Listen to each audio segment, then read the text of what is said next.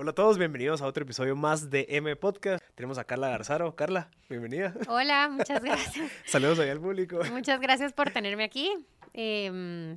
Súper emocionada, así que, y un poco nerviosa. No, me va a estar alegre. Igual nos conocemos desde hace ratos. sí, sí. Eh, Carla, pues a la gente que no la conoce, pues es diseñadora de modas, emprendedora, también pues entrenadora de HIT y ahorita nos va a contar cómo ella hace para mezclar todo.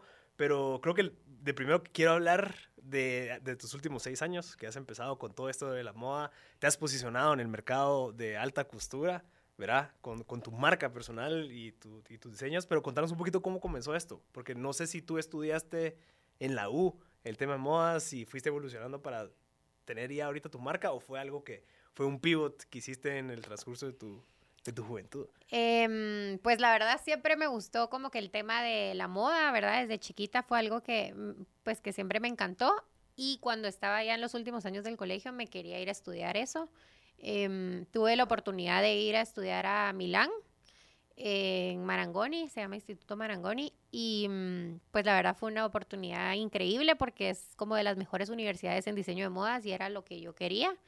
Eh, creo que en el momento en que me fui a estudiar no tenía claro qué era lo que quería hacer, ¿verdad? O sea, si realmente quería tener una marca o quería simplemente estar, pues, trabajar en el mundo de la moda, que hay muchos campos en los que uno puede estar involucrado. Em, pero bueno, ya el último año de carrera, realmente lo que quería era regresar a Guatemala y crear una marca propia, ¿verdad? O sea, eh, mi, mi sueño era como poder vestir a la mujer guatemalteca primero, ¿verdad? Obviamente tengo, pues, mi sueño es como crecer mucho más y estar afuera en otros países y todo, pero hace seis años lo que yo quería era ver a las mujeres de Guate vestir mi marca, ¿verdad?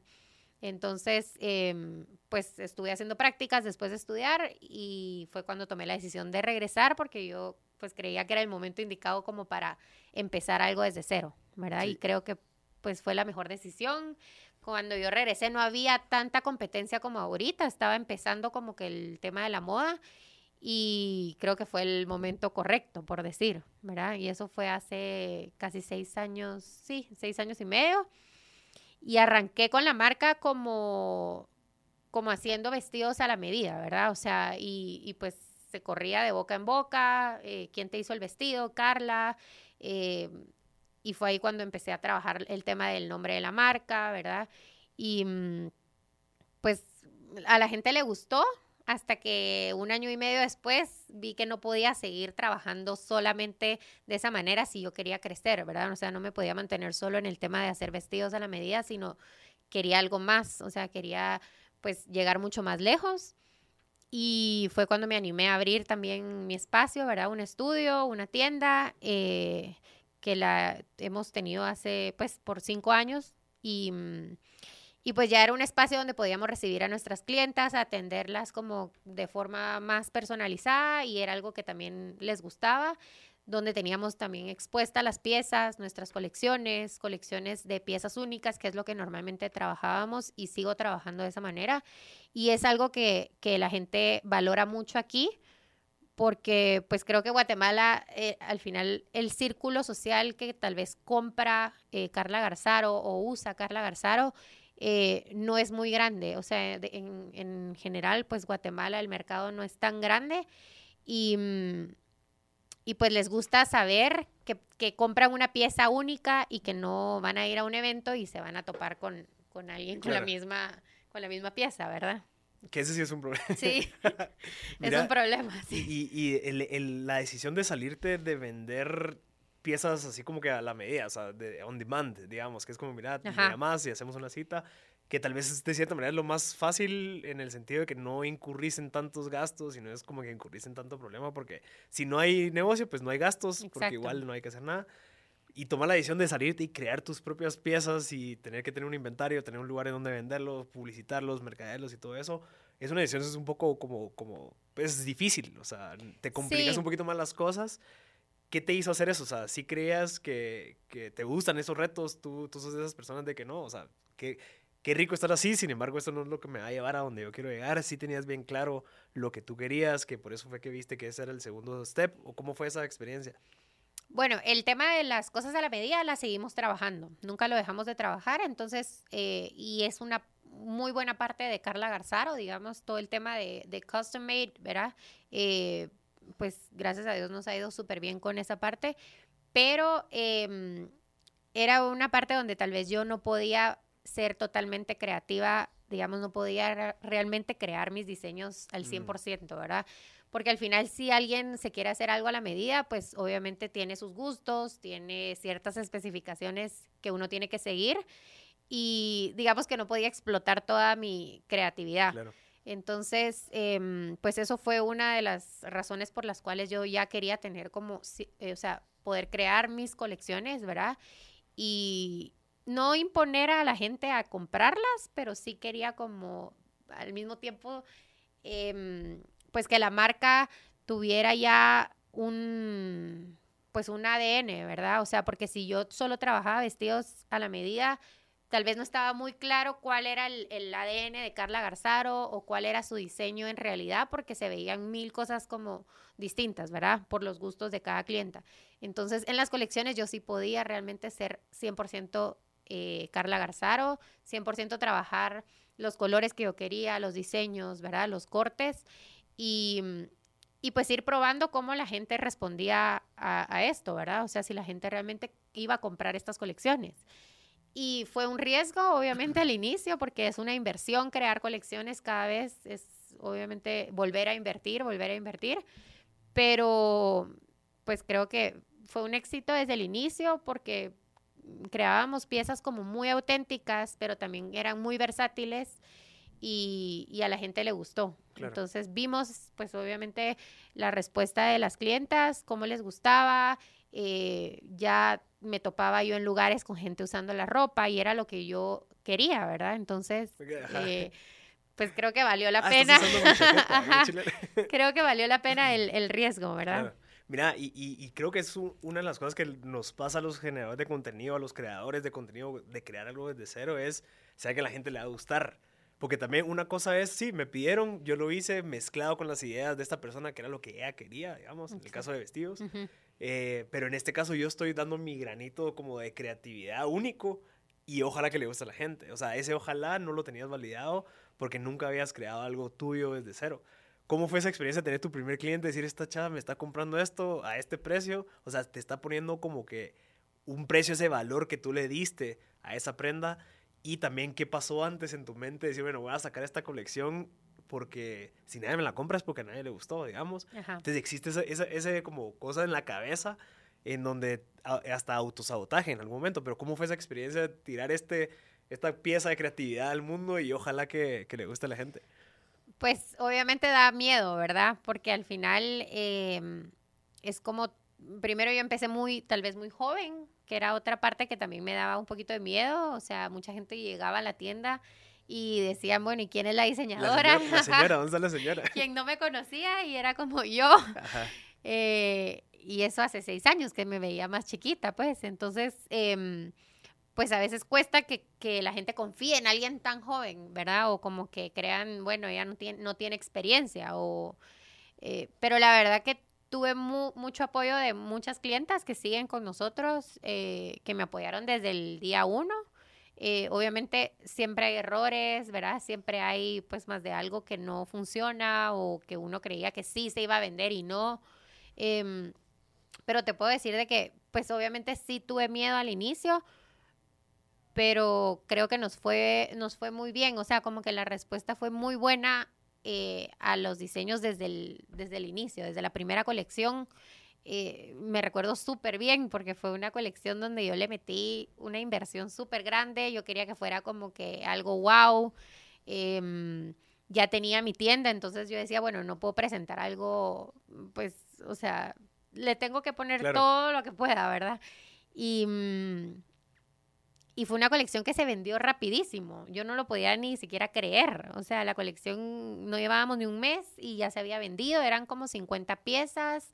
Y, y pues yo estaba obviamente eh, emocionadísima porque decía, wow, o sea, primera colección, aparte de los precios, uno no sabe realmente, ¿verdad? Qué tanto irse como que con el precio hacia arriba o bueno, estoy poniendo muy, muy barato, pero también como que yo yo quería también empezar como diseñadora de modas, entonces no me podía ir con precios tan baratos, o sea, tan bajos, em, porque después yo no iba a poder irme más arriba, ¿verdad? O sea, como yo realmente quería y que conocieran la marca y que si yo iba eh, a traer telas de buena calidad y todo, pues obviamente iban a ser piezas más costosas.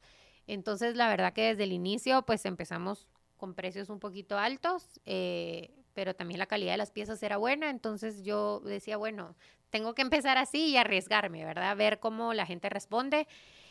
Y, y como te digo, nos fue súper bien con esa primera colección. Ahorita hemos crecido, o sea, obviamente las colecciones, pues los precios se han ido más arriba, pero también porque si nosotros hemos crecido, tenemos también eh, maneras, exacto, ah, más gastos y, pues obviamente podemos tal vez invertir en, mejores telas, ¿verdad? Mejores materiales y todo esto.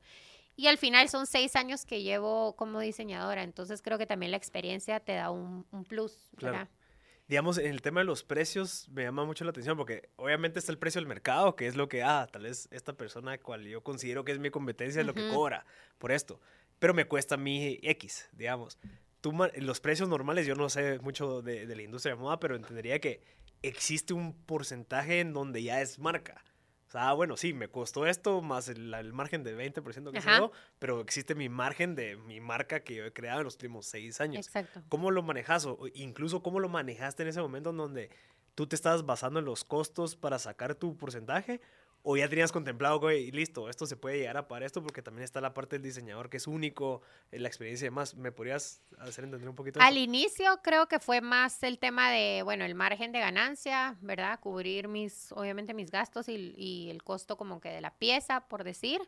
Em, y al inicio, cuando yo empecé, no tenía mis costureras a las cuales yo les pagara eh, mensualmente, ¿verdad? O sea, yo tenía que pagar por pieza. Entonces también los precios eran más altos.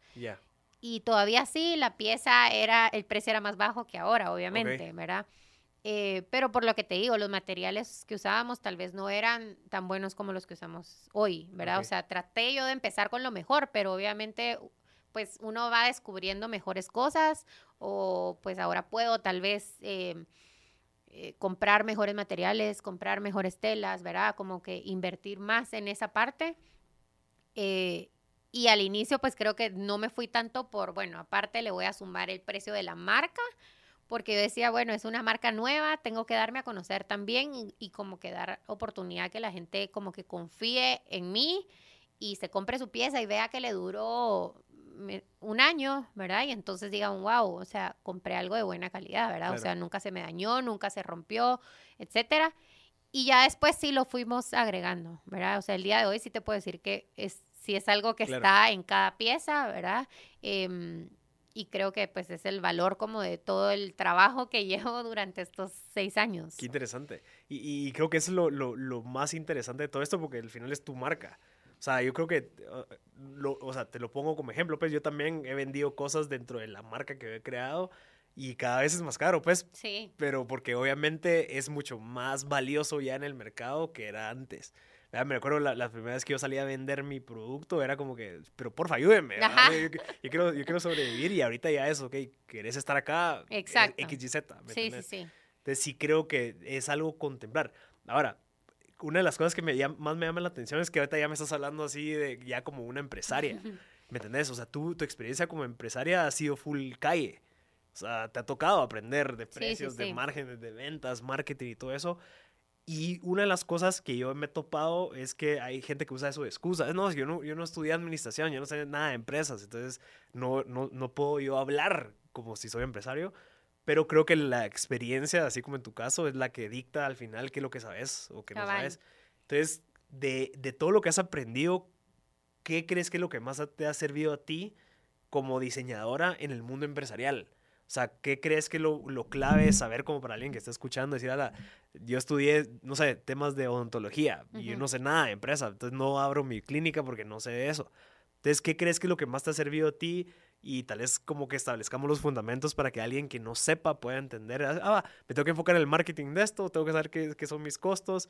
¿Crees que podemos llevar algo así que, te haya servido a ti? Eh, bueno, nunca he sido buena para el tema de números, por ejemplo, pero es algo que me ha tocado más o menos ir entendiendo porque creo que no, no puedo tener una marca eh, y delegar el tema de números y todo esto a alguien y yo no poder entender absolutamente nada, ¿verdad? Eh, entonces, como que me ha tocado por experiencia, como que ir más o menos involucrándome, ¿verdad? Em, no es que sea experta ni nada. Eh, y al inicio creo que es algo que muchas veces no le pone uno mucha atención, ¿verdad? Como que ese orden eh, que es tan importante. Sí, el orden financiero. Es súper importante y uno es como que, bueno, estoy vendiendo, esta es mi ganancia, sí, vuelvo a invertir, pero como que no llevaba un orden realmente claro, ¿verdad? Y mm, pasé así realmente como dos años y medio. yo también, yo también. Así un montón de tiempo que yo, o sea, hasta el día de hoy digo, no sé cómo mi marca sobrevivió de esa manera, ¿verdad? Porque aparte era como que aparte como te está yendo bien y estás y tu producto está pegando y estás recibiendo esas ganancias, te lo gastas también, ¿verdad? O sea, aparte que yo invertía, me gastaba ese dinero y entonces yo digo, no sé cómo sobrevivió Carla Garzaro cuando tenía ese desorden, ¿verdad?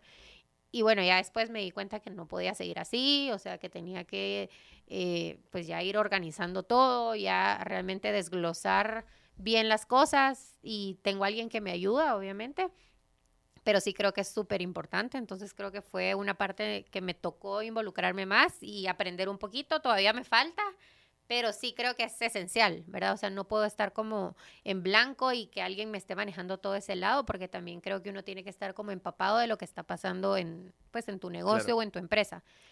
Y otra parte que tal vez como que he aprendido mucho pues por mi trabajo y lo que hago, es las relaciones como públicas, ¿verdad? O sea, el trato con la gente, eh, el servicio al cliente, o sea, es algo que tal vez antes no creía yo que fuera tan importante hasta que tuve mi marca y me tocó eh, trabajar cara a cara con todas mis clientas, ¿verdad? Y es como una parte tan, o sea, tan importante en una empresa, o al menos en la mía, que es una marca personal, como tú decís, lleva mi nombre, entonces todo lo que pase en Carla Garzaro es, o sea, soy yo, ¿verdad? Entonces no me puedo dar el lujo de, de perder clientas por, por un mal servicio al cliente, por decir.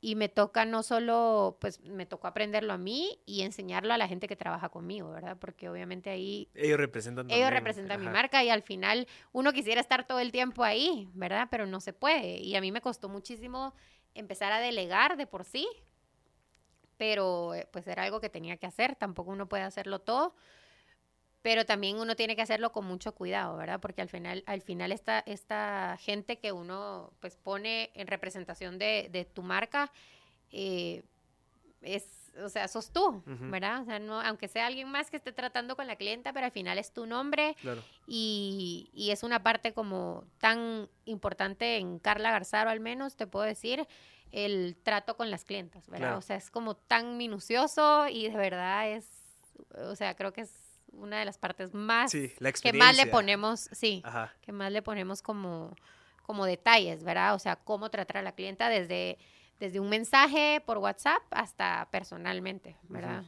Y sí, al final creo que el, trato viene de los valores. O sea, tú, tú como la cara y la fundadora, digamos, tú estableces los valores de la empresa. Entonces, a base de esos valores, toda la gente tiene que, ah, responsable, sí, tenemos que, cada vez que entren, estamos sonriendo, nítido. Eso es un valor que se implementa en esa cultura.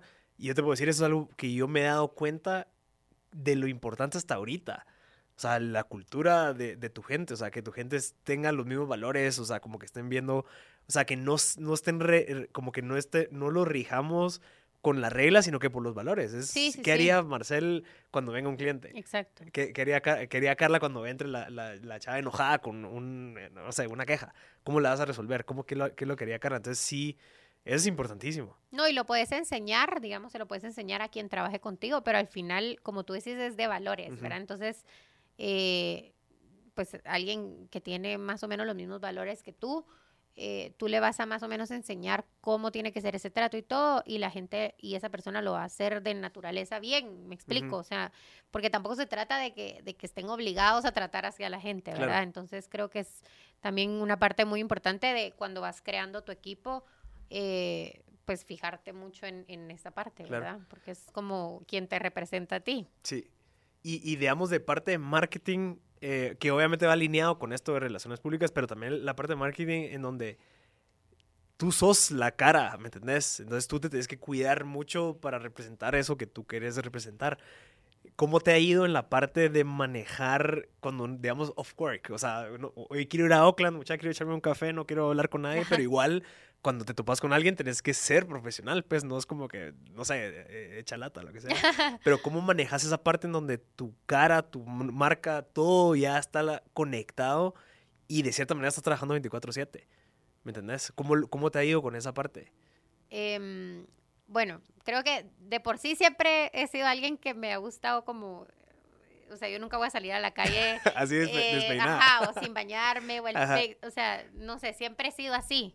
Entonces, digamos que esa parte no me ha costado, eh, porque no soy alguien que se sienta cómoda saliendo un día en pants, Ujú. hecha pedazos y, y que no me importe toparme a gente. Em, pero lo que sí me pasa mucho, bueno, ahora me pasa menos, pero em, soy malísima para, para los nombres como que las caras. Soy pésima, de verdad. Entonces, y a veces no soy yo la que está atendiendo a las clientas o no estoy yo ahí. Entonces sí me pasaba mucho que me topaba alguien y, ay, hola, que compré, mira, traigo esto puesto y lo compré la semana pasada. Y yo decía, ¿cómo se llama ella? Sí, sí, sí. Y me sentía súper mal, porque obviamente uno quisiera recordarse del nombre de cada Claro. quien, y más si es alguien que te apoyó y que compró tu marca Y y, la y y la está anda, ajá. usando. Entonces, y soy muy despistada, yo creo que es por eso, que tal vez como que no, o sea, no sé, no me, no me fijo mucho como que en las caras, me cuesta mucho, no sé. Y ahora pues le he puesto un poquito más de coco a eso, entonces como que ya es, eh, o sea, y en, de mil maneras, ¿verdad? Es como, bueno, casi que me meto a, a buscarla en redes y bueno, quién compró, tal vez antes no era, bueno, quién compró tal chaqueta, ¿verdad? O me decían, no sé qué persona compró, ah, ok, ¿verdad? Y ni enterada quién era. Ahora es como que de verdad me involucro porque sí creo que es como un, o sea, es valioso para la persona que, que compró tu marca, eh, que tú como diseñadora lo reconozcas, Claro. ¿verdad? Y como que, ay, qué divina tu chaqueta, gracias por llegar a comprar, ¿verdad? Y como que poder hasta llamarla por su nombre, creo que es como una parte súper valiosa para ellos. Entonces, pues creo que esa parte fue como la, la, que, la que me costaba, pero ahorita ya le he puesto un poquito más de... Sí, de- yo, yo creo que es, es como la, la consecuencia de tener una marca personal y profesional amarrada. Sí, Porque sí, o sea, tenés que representar lo mejor que puedas. O sea, es el reto de tener tu nombre como lo primero, porque sí, o sea, hay un mayor esfuerzo a que se llame, no sé, chaquetas SA. Sí. ¿Me entendés? Qué fácil No, solo y al delegar toda esa final, parte. eh, tu vida social también fuera de, de la tienda, ¿verdad? O sea, antes tal vez no le ponía tanto, o sea, no lo veía tan importante, ¿verdad? Desde salir a parrandear. Hasta estar en un evento social y, y, y las redes sociales son súper peligrosas también, ¿verdad? O sea, te- así como te pueden ayudar, te Claro. pueden también... eh, ahí sí que destruir, ¿verdad? Sí. Entonces, eh, pues a mí nunca me pasó nada, gracias a Dios que yo tenía un susto, pero em, sí empecé a tener un poquito más de cuidado en eso, Sí. ¿verdad? Como mi vida privada, eh, ¿por qué estarla publicando tanto, verdad? Si al final yo soy el nombre de mi marca y como que también tengo que, no es que represente algo que no soy, pero también hay ciertos lados, pues, de nuestra vida privada que por qué la gente lo tiene que ver o relacionarlo con la marca, ¿verdad? Claro. Entonces, como que creo que son cosas que hay que tener Sí, más cuidado. Pero, o sea, es otro reto, entonces, Sí. que hay que ser conscientes y, y me, pongo, me pongo un caso. Una vez estábamos en el carro y no sé quién se me metió y yo dije, pero imagínate se baja y me dice, ah, vos sos el del podcast. Y vos pitándole e insultándolo, ¿me entendés? Sí, o sí, sea, sí. ya, ya hay una, como que ya hay un nivel en donde no, no, no podemos ahorita, no sé, o sea, sí hay que como que representar eso que nosotros, digamos, en mi, en mi caso, lo que yo comunico y lo que Sí. yo quiero buscar y que me vean hablando con, con o sea, haciendo cosas que no, no soy son las que hablo, Sí, sí, sí, sí. ya empieza como que en la mente, si no, o sea, con esta gente no me puedo juntar porque, Total. no sé, eh, ya, ya sé, si hay un, si hay un sacrificio cuando usamos nuestra marca. Sí, sí, full. Eso es definitiva. Full. Y, hay que saberlo, pues, a la gente que quiere empezar a emprender, que tiene sus beneficios, al igual que tiene sus, sus, como que sus sacrificios, pues, que no son desventajas, pero sí es algo que hay que contemplar. Sí, hay, o sea, hay que tener cuidado, ¿verdad? Porque a veces uno cree que no es tan importante, pero, pero cualquier cosita se puede volver más grande, ¿verdad? O se puede como que malinterpretar. Y pues para mí al menos mi marca es como lo más importante, ¿verdad? O sea, si de mí, si yo no tuviera una marca y se inventan algo mío, no, no me importaría ahorita ya a esta edad como que un chisme mío ya no sería tan importante si no es porque tengo una marca que yo represento y tiene mi nombre, ¿verdad? Entonces, sí es una parte como muy importante. Mira, y me estabas contando que ya Carla Garzaro ya está en México, ya está en Europa. ¿Cómo lograste eso? O sea, porque entiendo que eso es súper estratégico, pues es ok. Quiero que más gente de otros mercados, mucho más grandes, empiecen como que eh, empezar a meter ahí como que el piecito en esos mercados. Todo eso o sea, si lo ves, tiene su lógica estratégica, empresarial, como que si hubieras estudiado una tu maestría, pero siento que también, también es como lo básico, lo, lo, lógico que hay que hacer. Entonces, ¿cómo fuiste desarrollando esa estrategia? O sea, ¿cómo vas con eso? Metiendo ya tu ropa, eh, bueno, tu, arte, digamos, como que en otros mercados. Em, bueno, Europa no es. Todavía no. México sí. Menos, o sea, ojalá ya, pero pues es un mercado que quiero, pero digamos que lo veo un poquito más lejos. Ok. Eh, en México ya tuvimos la marca, en Miami también. Miami. Sí. Hemos pues participado en showrooms en Panamá, ¿verdad? En Ecuador. Em, ahorita estoy como más enfocada en el mercado latino, por decir, ¿verdad? Que creo que hay muchísimo talento, hay mucha competencia, ajá. Hay muchísima competencia, pero creo que, que igual siempre uno puede sobresalir, ¿verdad? Como que al final eh, se trata de, de, ser más creativo, ¿verdad? Como ir innovando, porque al final, pues talento latinoamericano en el tema de la moda ya hay muchísimo. Ok. Em, pero es un mercado en el que estoy súper como enfocada y es como a lo que aspiro ahorita, ¿verdad? Em, y digamos que han, habido oportunidades donde la gente se ha acercado a la marca y nos ha pedido estar en sus tiendas o nos ha pedido eh, presentar eh, show, o sea, llegar como invitados eh, internacionales a presentar el show, ¿verdad? Entonces también ha sido como súper em, motivador eso, ¿verdad? O sea, que la gente se acerque y, te invite. Mira, estuvimos en Honduras también presentando un fashion show y éramos como la marca invitada. Mm. Entonces, em, pues es lindo también ver que desde otros países ya te conocen, ¿verdad? Y ya te escuchan y te admiran y todo. Entonces, pues hemos tenido varias oportunidades así como otras oportunidades también que las hemos buscado, ¿verdad? Entonces, eh, pues yo creo que se trata como de tocar puertas, ¿verdad? Y como no tener miedo, porque, o sea, yo, como te decía al inicio, lo que quería era vestir a la mujer de Guate, crear una marca aquí.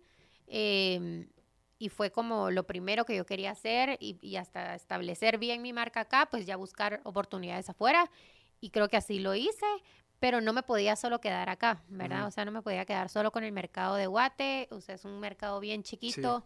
Em, y yo sí me veo mucho más lejos, ¿verdad? O sea, que solo una diseñadora aquí, mi tienda, y ahorita pues estamos creciendo, ahorita con la tienda nueva que abrimos a finales de noviembre, creo que es un plus que también nos va a dar, o sea, quiero o no, la gente afuera en otros países se da cuenta de esos detalles, ¿verdad? O sea, es como que, wow, y abrió su, su tienda nueva y, es pues otro, es, otra cosa, ¿verdad? O sea, ven ese crecimiento que tú estás teniendo em, y creo que eso te ayuda muchísimo también a crear como esas alianzas, ¿verdad? Claro. Entonces, em, pues no estoy como tan enfocada en abrir tiendas en otros países, o sea, creo que, que no es, ahorita ya cómo funciona la moda, no es algo como esencial, como tal vez eh, pues tener participación en ciertas tiendas en otros países, ¿verdad? Ahorita como está de moda estas tiendas que son como más eh, concept stores, ¿verdad? O quieren como marcas de diseñadores latinos como súper especiales y de piezas únicas. Es como lo que estamos eh, aspirando. No, no es un mercado popular ni es un, o sea, un mercado súper grande en el sentido de una producción masiva, pero es como donde nos hemos mantenido, ¿verdad? Entonces no quisiera yo como perder esa parte de que, bueno, Carla Garzar es una marca exclusiva, eh, de lujo, ¿verdad? Y pues todos los detalles que tenemos desde que empezamos. Y eso, y eso es, o sea, eso es admirable porque al final estás respetando como el arte, o sea, estás respetando tu arte, tus valores, Porque sí, qué fácil es, ah, y qué pasa si empiezo a hacer que esas camisas que se vendan por e-commerce y, y, le meto pauta y vendo 500 al mes. O sea, que eso estoy seguro que lo podrías hacer porque tienes tu conocimiento, ya, ya sabes cómo hacer los patrones y todo eso. Pero no, respetas la parte en donde, nombre, esto es arte, o sea, esto no es solamente comercio de vender, sino que es cada pieza, como tú lo decís, es, es, es, es única. Sí. ¿Verdad? Y eso creo que es algo que va en contra, digamos, como que del sentido capitalista, de decir, bueno, hay que vender y hay que crecer. Y no, y mucha gente te lo, te lo dice, ¿verdad? Como, ¿por qué no haces tu marca o, haces una marca desde tu marca que sea como más popular, ¿verdad? Pero yo como lo veo es como yo no le podría hacer eso a mis clientas. De esa manera lo veo, ¿verdad? Como, o sea, sería como engañarlas completamente desde el día uno que me apoyaron a decirles, bueno, tú has comprado una marca hace seis años, eh, de lujo, o sea, yo la he, la he presentado como una marca de lujo, una marca única, piezas únicas, eh, ¿verdad? Diseño único, todo. Em, han pagado precios altos por, por cada pieza, o sea, todo tiene como que un valor alto y luego tirarme a hacer como, como una copia de todo esto para un mercado popular, sí, probablemente me daría a mí un más, Profit, pues, más profit, pero pero perdería, o sea, estoy segurísima que perdería al, menos la mitad de mis clientas que tengo, ¿verdad? Claro. Que ya son muchísimas. Entonces, lo veo más desde ese lado, como traicionar a la gente que realmente me ha apoyado desde un inicio y que es la gente que me sigue apoyando, porque es pues la, gente que me ha ayudado a que la marca siga en pie y que ha crecido, o sea, gracias a ellas, pues yo estoy creciendo, ¿verdad? Entonces, como lo veo de esa manera, ¿verdad? O sea, y por más que la otra marca no llevara mi nombre, se sabría que es de uno. O sea, eso de, bueno, lo mantienes en secreto, mentira, no se puede. Entonces, em, pues creo que hemos, o sea, fue una decisión, ¿verdad? O sea, bueno, tal vez mi profit pudiera ser mayor si me voy de ese lado, pero lo que yo aspiro y como quiero que me vea la gente eh, de aquí a cinco años o a diez años, no lo voy a lograr ahí, ¿verdad? Entonces, ¿para qué arriesgarme? Claro, no, te entiendo. Y al final me lo respondiste cuando te pregunté si ya tenías e-commerce. Me dijiste, no, o sea, al final mis piezas, eh, hay una de cada una, no es como que hay un bulk de 50 camisas y 50 pantalones y que se pueden vender en e-commerce, que también va, o sea, va de cierta manera está respetando esa línea en donde nombre. O sea, incluso refuerza eso que tú me dijiste de la experiencia. O sea, yo quiero llegar a Carla Garzario y creo que me atiendan como me, me atienden, no que me atienda un bot en Messenger. Ajá. Sí, sí, sí. Sí, y al final yo estoy clara que, digamos, ahorita con la tienda nueva, por ejemplo, o sea, yo estoy tratando de delegar y van a haber momentos en un futuro donde yo no voy a poder estar al 100% en mi tienda como ahora, ¿verdad? O incluso ahora no logro estar todo el tiempo. Trato, eh, o con ciertas clientas, pues trato yo de estar ahí. Eh, pero yo creo que se trata de formar un equipo que te, que te dé esa tranquilidad y, a la, y a la clientela también, ¿verdad? O sea, que, que, le guste a tu cliente llegar y así tú no estés, sepan que la van a atender lo más cerca de, lo, de como yo la hubiera atendido y se van a sentir igual de cómodas, ¿verdad? Entonces creo que también esa es otra parte de la marca que le ha gustado a, a las clientas, al menos aquí en Guatemala, que pueden llegar a la tienda, estar, o sea, que esté yo o hacer cita y que yo esté. Eh, o la persona que tengo ahorita a, mi lado, que es realmente mi mano derecha y creo que mis dos manos, em, ha tenido una conexión tan buena con cada clienta que yo me siento cómoda que ella represente mi marca y me represente a mí, ¿verdad? Entonces creo que se trata de, de, pues, formar un equipo así, sí. ¿verdad? Y otro de los aprendizajes que estoy seguro que lo sabes, es el tema de la delegación. O sea, esa, eso no es fácil, créeme. O sea, es bien, bien complejo y especialmente cuando es tu marca.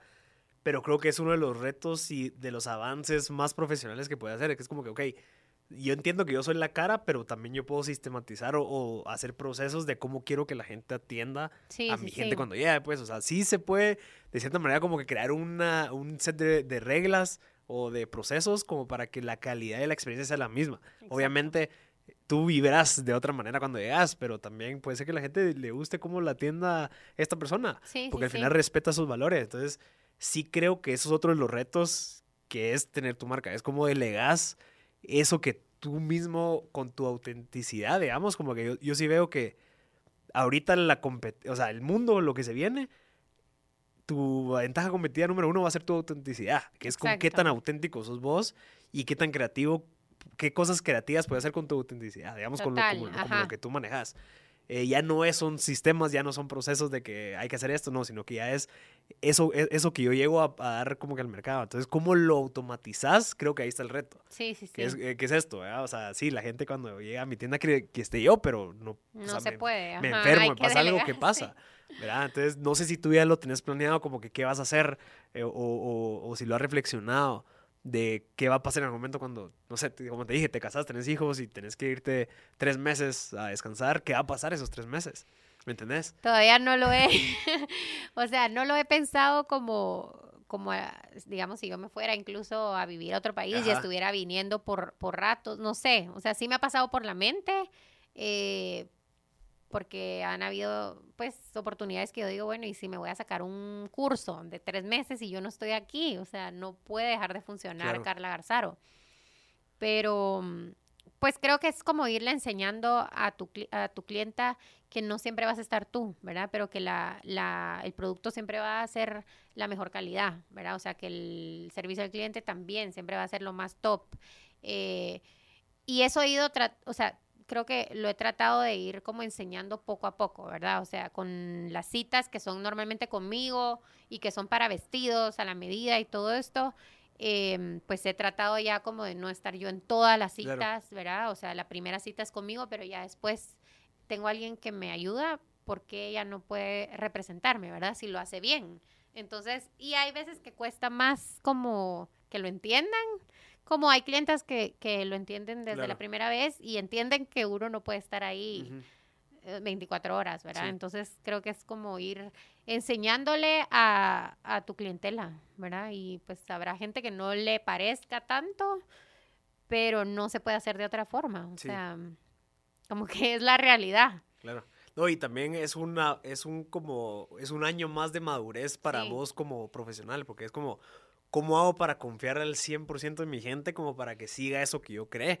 Porque uno de los pecados que nosotros cometemos, especialmente los fundadores, es yo quiero estar ahí. No, es que si yo no estoy en la reunión, fijo, no se vende. No, si yo no estoy aquí, Total. quiero yo decidir qué funciona y qué no funciona, ¿me entiendes? Y al final eso ah, es un cuello de botella que no te va a permitir llegar a Europa, pues, en el momento, Sí. si seguís así.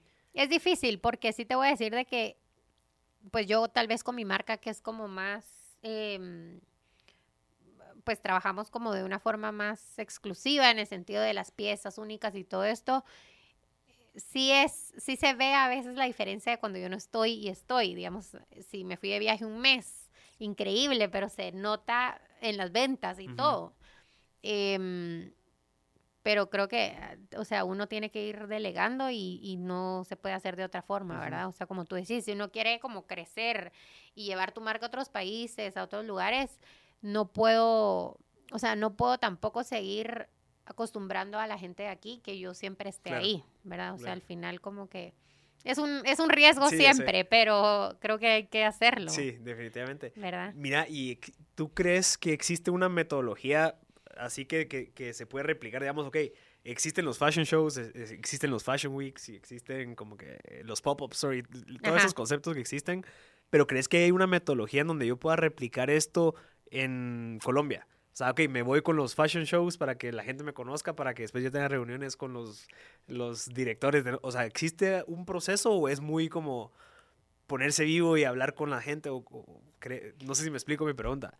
Más o menos. Como que hay, algo que se pueda replicar como para posicionar una marca, digamos, como Carla Garzaro en otro país y que exista como un proceso de decir, aquí empiezo para seguir avanzando el paso 2, 3. Ah, ok, Y ya después ya tener mi tienda ahí como para que la gente lo... Creo que, bueno, creo que sí se pudiera, pero creo que depende mucho de, de contactos. ¿verdad? De- o O sea, sea, uno es generar contactos del Sí, lugar. Sí, sí, sí. Porque eh, sí te puedo decir de que si yo quisiera, digamos que yo tengo ahorita el presupuesto para ir a Miami y inventarme que voy a hacer un showroom donde voy a tener la marca vendiendo una semana, eh, pero ¿cómo hago para, para, o sea, para que se escuche que va a haber este evento, ¿verdad? Y, y que de verdad se riegue la bola y que la gente que yo quiero que llegue Claro. esté ahí, ¿verdad? Entonces, em, creo que todo es contactos, ¿verdad? O sea, sí creo que se puede hacer, o sea, en tema de que si tenés presupuesto también, porque muchos de estos eventos eh, creo que lo que te ayudan es que tú no estás armando todo el evento sola, ¿verdad? Entonces, claro, son, son caros y tenés que pagar una cantidad por participar y no es que sea barato, pero es más barato que si tú lo hicieras solo, eso definitivamente, ¿verdad? Porque obviamente son eventos que eh, hay 15 diseñadores y entre esos 15 diseñadores, todo lo que pagan entre todos, ahí, se crea el evento. Entonces, creo que sí se puede, definitivamente sería más costoso a que si uno participe en uno de estos eventos. Y el tema de los contactos, ¿verdad? O sea que sí creo que si no tenés los contactos y tenés el budget, o sea, por gusto vas a crear este evento afuera y vas a gastar todo lo que vas a gastar, si no va a llegar la gente que tú querés, ¿verdad? Desde prensa, eh, bloggers, influencers, todo esto que se necesita como que en el tema de la moda. O sea, por gusto armarías tú un gran evento gastando saber cuánto si no tenés toda esta parte, ¿verdad? ¿Y cómo conseguir, digamos, pongamos un caso hipotético, tú quieres ir ahorita a, a Veracruz? O sea, ¿cuál sería el primer paso? Es como que, ok, ¿cómo puedo hacer para que me entreviste gente ahí, como para que la gente se entere quién soy yo, para conseguir contactos? ¿O qué sería como que la estrategia de, conseguir esos contactos, porque sí entiendo la lógica de eso, pues obviamente. Es mejor que alguien de ahí me ayude a entrar que yo llegar y ver cómo, cómo fregados hacerlo. Cabal. Em, madre, no sé. O sea, hay maneras de, exponerse, digamos, desde aquí. O sea, no sé, voy a hacer un, canal. O sea, yo lo que haría es, o sea, primero que todo, desde mi marca, trataría de, contactar a toda esta gente, ¿verdad? No desde mi persona como yo, sino que lo haría todo desde, bueno, Carla Garzaro, ¿verdad? Y creo que hay que estar como muy bien preparado, porque si te vas a ir como a, buscar estas oportunidades y, pedir estas oportunidades eh, a gente que al final no te conoce y no conoce tu marca o tal vez ni siquiera la ha escuchado, al menos como que tener todo preparado, ¿verdad? O sea, lo mejor posible y la presentación de, bueno, yo soy esto y esto y mi mm. marca ha estado en estos lugares y, he logrado como que todo esto. Entonces, porque si no, creo que no, es lo que tú decías como del ser auténtico, ¿verdad? O sea, qué diferente estás llevando tú de otros diseñadores, ¿verdad? Como que al menos hablando desde el punto de diseño, eh, que, o sea, tiene que haber algo especial que vean en ti, ¿verdad? Porque si no, vas a ir a presentar algo que seguramente le han presentado mil veces. Claro. ¿Verdad? ¿Dónde está esa ventaja, digamos, competitiva que es como, ah, Ajá, como que ¿por qué te voy a elegir a ti?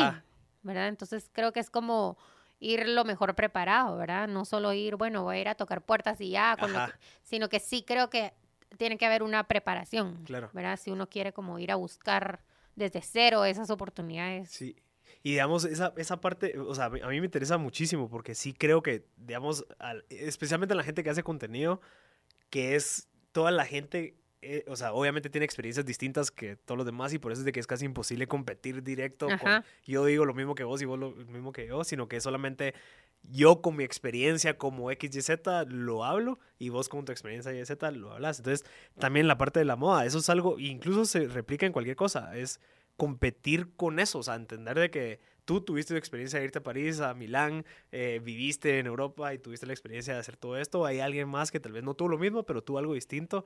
Entonces, ¿cómo encontrás esa parte en donde, ok, aquí es en donde me puedo defender yo, que es lo único, lo, lo auténtico mío? Y eso es lo que creo que hay que fortalecer. Sí, sí, sí, porque al final sí creo que tiene mucho valor todo el tema de dónde estudiaste y todo eso, como siempre nos lo han como pintado, ¿verdad? De que, bueno, hasta maestrías y todo esto. Que creo que, digamos, el tema de maestrías depende mucho de tu carrera también, si es tan importante una maestría o no.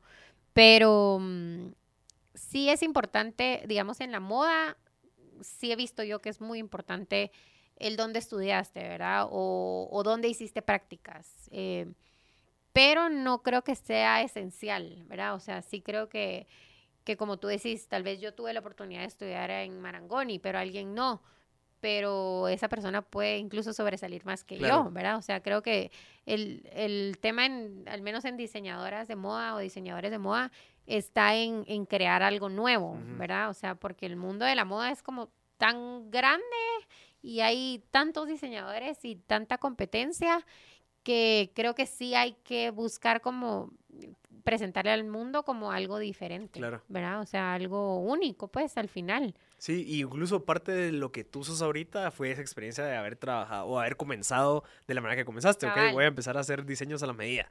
Luego avanzaste a la otra parte y como que todo eso te va dando como que un Sí, plus sí, sí. a lo que sos ahorita. Sí, total. Los clientes, los contactos, el feedback que te da la gente, ah, esto no funcionó, entonces Ajá. voy a probar aquí, este, este proveedor que me quedó mal en esta vez, todo eso. Y los errores, porque obviamente al inicio mm, quedé mal con clientas, eh, tuve problemas, como tú decís, con proveedores, o sea, de todo te pasa. ¿verdad? Pero hay gente que se va, obviamente, porque vivió tal vez una mala experiencia contigo por ese error. Y hay gente que se queda porque como que ven que también estás empezando y, y ¿por qué no? Como que todo mundo comete errores al inicio y, Sí. y pasa, ¿verdad? El punto es como que ir eh, creciendo y como que ahora nos damos cuenta si cometemos un error como marca, vemos cómo, eh, o sea, cómo lo, lo arreglamos con la clienta, o sea, ahí sí que eh, obviamente ya tenemos más posibilidades de hacerlo y todo, pero mm, antes era como, bueno, cometí un error, Claro. no puedo hacer nada, o sea, ahorita es como ver que muevo cielo y tierra, pero algo se puede hacer. Sí. Mi pregunta es, eh, ¿ya te diste cuenta o ya reflexionaste que, que tú estás viviendo de, de tu creatividad? O sea, que al final 100% Sí. todo depende de ti. O sea, creo que es algo, es una buena reflexión. Hay que estar agradecido, sin embargo, es una gran responsabilidad. ¿Cómo- ¿Qué has pensado de eso? Em, bueno, la verdad que sí es un poquito, sí es un poquito, em, no sé, digamos que sí da un poquito de miedo el tema de, de, de saber que tengo que, o sea, voy a necesitar ayuda en algún punto, ¿verdad? O sea, como tú decías, es súper importante delegar. He sabido delegar muchas cosas que yo hacía y que creía que nadie más las iba a poder hacer. Pero mm, la parte de la creatividad no la he podido Es- delegar. ajá. Y es una parte que, que, ojo, que muchos diseñadores famosos, grandes y todo, ya tienen a su equipo de diseño, ¿verdad?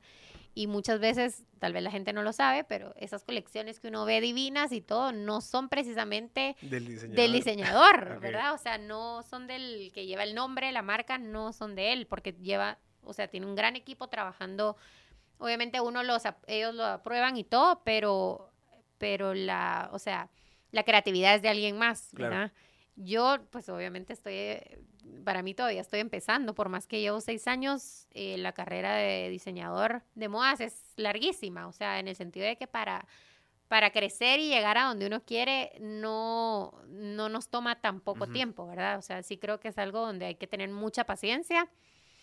Em, eso es otra parte que me ha enseñado a mí, ¿verdad? O sea, todos estos seis años a ser paciente em, y pues que nos ha ido bien y hemos tenido el apoyo de mucha gente, sí, pero todavía nos falta mucho, Sí. ¿verdad? Entonces, em, sí me da miedo esa parte de, de saber que en algún punto tengo que delegar el tema de creatividad, ¿verdad? Porque Sí. no voy a poder estar yo eh, 100% eh, diseñando todo el tiempo o, o trabajando de la mano del, del taller, ¿verdad? De las costureras, de todo esto, o yo con las telas, o sea, es imposible. Si realmente uno quiere crecer, pues, ¿verdad? Porque si era lo que yo te decía, si yo me quisiera quedar solo en el mercado de Guate, lo pudiera hacer.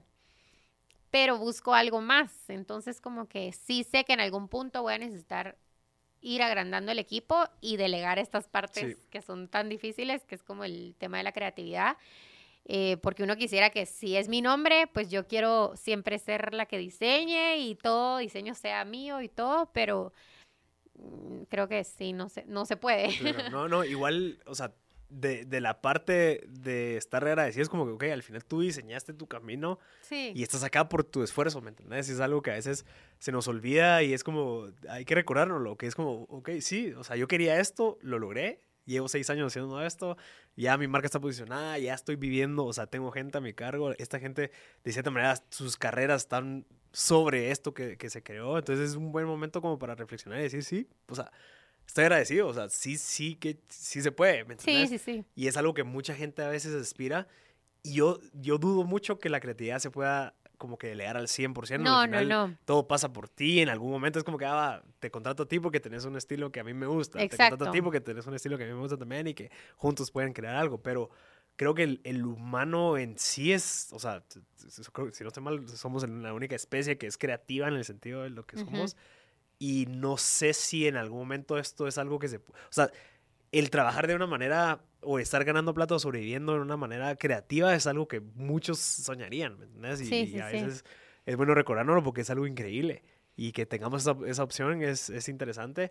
Y que obviamente estés agregándole un valor al mercado, que es lo que te está pagando, pues. Total, ¿verdad? sí, no es solamente sí. como que, ah, ojalá que le guste No, y es, o sea, te motiva un montón, como tú decís, a veces recordarnos de que, bueno, sí, la marca ha llegado acá por mi creatividad. Claro. ¿verdad? Y por más que después yo tenga un equipo trabajando en el tema creativo, donde como tú decías, pues tiene que pasar siempre por mí, pero yo tal vez yo ya no voy a estar al 100% pendiente de la creatividad. em, no es nada malo, ¿verdad? O sea, al final creo que es parte del proceso em, y es recordarnos de que, o sea, estamos en eso, pero la marca inició con mi creatividad al 100%, Sí. ¿verdad? Y estuvo así durante, bueno, los años que lo pueda mantener todavía así. Pero, pero sí, no, no creo que sea algo que se pueda delegar al 100%, pero pues al menos una parte. Sí, mira, tú ahorita me, me estabas contando que vas a abrir, o sea, te vas a mudar de tienda, eh, te vas a pasar a Avia, ahí va a estar la nueva Sí. tienda de Carla Garzaro. ¿Para cuándo está? Eh, ¿Cómo va ese proceso? Em, creo que vamos a abrir finales de noviembre, ya para empezar diciembre, época navideña y todo. Ya en Buenísimo. diciembre 100% estamos. Y eso es un gran salto, o sea, ya Sí. es, o sea, me, me contabas de que tú antes estabas en, en- en otro lugar en donde ya te dieron un local un poco armado, entonces solo lo fuiste como que Exacto. adaptar y ahorita estás construyendo todo desde cero. Sí. O sea, ¿cómo se siente esa experiencia? Súper emocionante, la verdad que es es es súper lindo porque es cuando de verdad tú estás eligiendo cada detalle de, de tu tienda, ¿verdad? Es como cada detalle que van a ver en esa tienda cuando entren, yo lo elegí, es como inspirado en Carla Garzaro, o sea, en la marca. Entonces, pues creo que es como un sueño hecho realidad, definitivamente. Em, también da miedo y es un riesgo, ¿verdad? Porque es, es una inversión súper grande. Eh, uno no se imagina lo que puede costar crear un espacio desde cero, pero pues creo que estoy como confiada y tengo como mucha fe de que va, pues que todo eso se nos va a regresar, ¿verdad? O sea, nos ha ido, nos ha ido muy bien en estos seis años.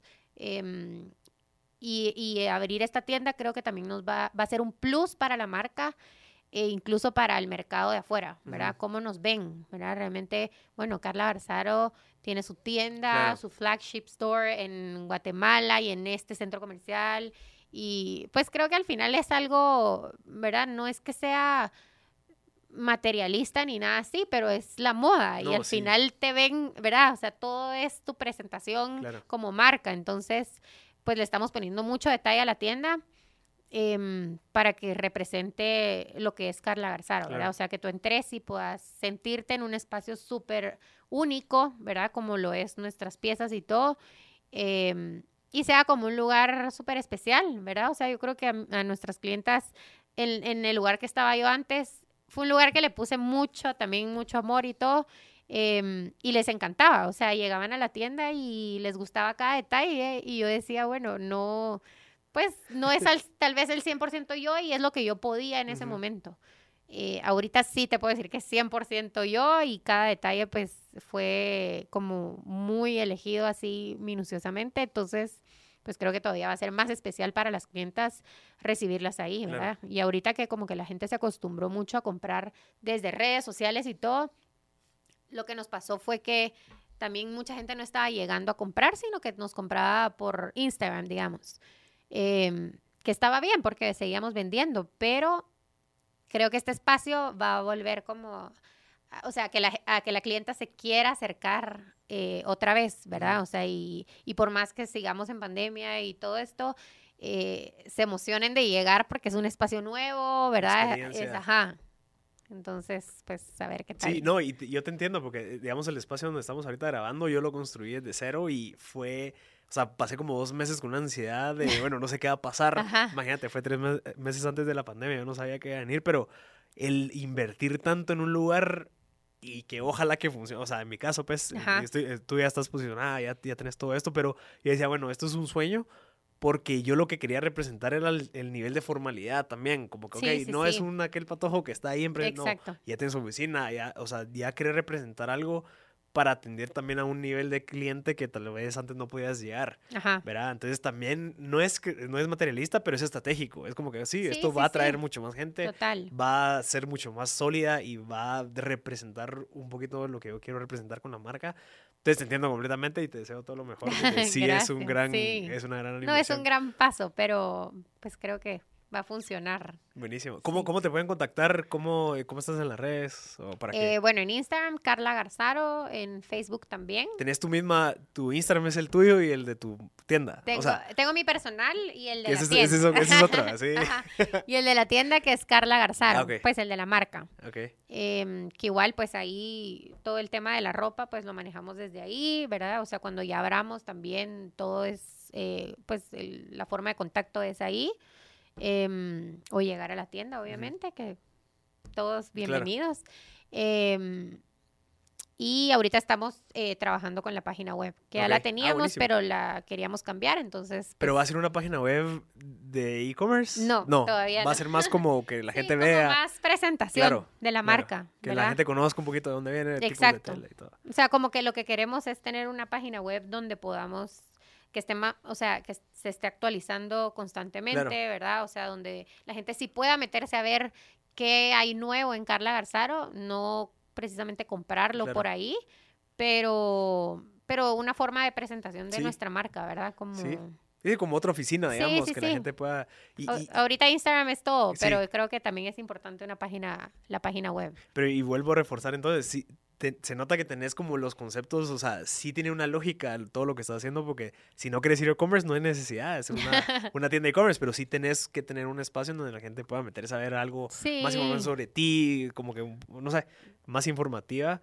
Así que felicidades, qué buena onda. Gracias. Qué alegre. Y, sí. y de- te agradezco por tu tiempo, por haber estado aquí. No, gracias a ti y por la espero que- invitación. Que, te haya gustado esa experiencia y que, que al final sabe que tenés mucho valor ahí, que mucha gente le puede servir. Gracias. Ajá. No, estuvo que buenísimo. Qué buena onda, qué buena onda. Y gracias. Y bueno, entonces espe- espero que la gente que, que se haya quedado hasta el final, que visite Carla Garzaro ahí en, sí, en todo Avia, el mundo bienvenido ahí. visite las redes sociales. Y bueno, yo soy Marcel Barascut. Y gracias a Meg, a Mujeres Emprendiendo Guatemala. Sigue eso, contanos cómo funciona para que la gente se postule a Meg. No sé si sabes o...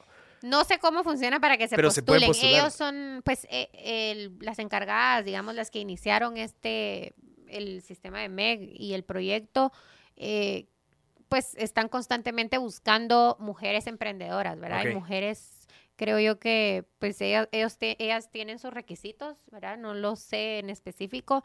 Eh, y yo les agradezco un montón por haberme elegido el año, pues, Ajá. el año pasado, que fue la última, creo que, elección. Y mm, pues es un grupo súper lindo porque al final eh, se comparten ideas, Ujú. ¿verdad? Se comparten, ahorita por pandemia eh, no se juntaron, yo no estuve en los, en los grupos que se juntaban como en persona y físicamente. Ahorita lo quieren creo que volver a activar, eh, sería buenísimo, ¿verdad? A veces es un poco complicado porque todas bien ocupadas Sí. y, y todo, pero creo que es, es linda esa parte de volverte a juntar y, y es súper diferente estar así de frente a frente a, a virtual, Claro. ¿verdad? Pero es un grupo súper lindo porque al final hay mujeres emprendedoras en todos los campos, Claro. ¿verdad? Entonces, también si necesitas un contacto en algo, ahí está Mm. no sé quién, ¿verdad? O, y, y también mujeres a las cuales como que uno también admira, ¿verdad? Claro. Entonces, como que te sirven mucho también de inspiración. Entonces, creo que es un proyecto muy, Buenísimo. muy lindo. Sí, Sí. así que los invito a que busquen Mujeres Emprendiendo Guatemala para que ya vean cómo se pueden registrar. Pero digamos, Carla fue una ganadora de, Sí. de- de este grupo. Así que buenísimo, Carla, gracias. Gracias y a ti. espero verte pronto. Gracias a toda la gente que se conectó y nos vemos en la próxima.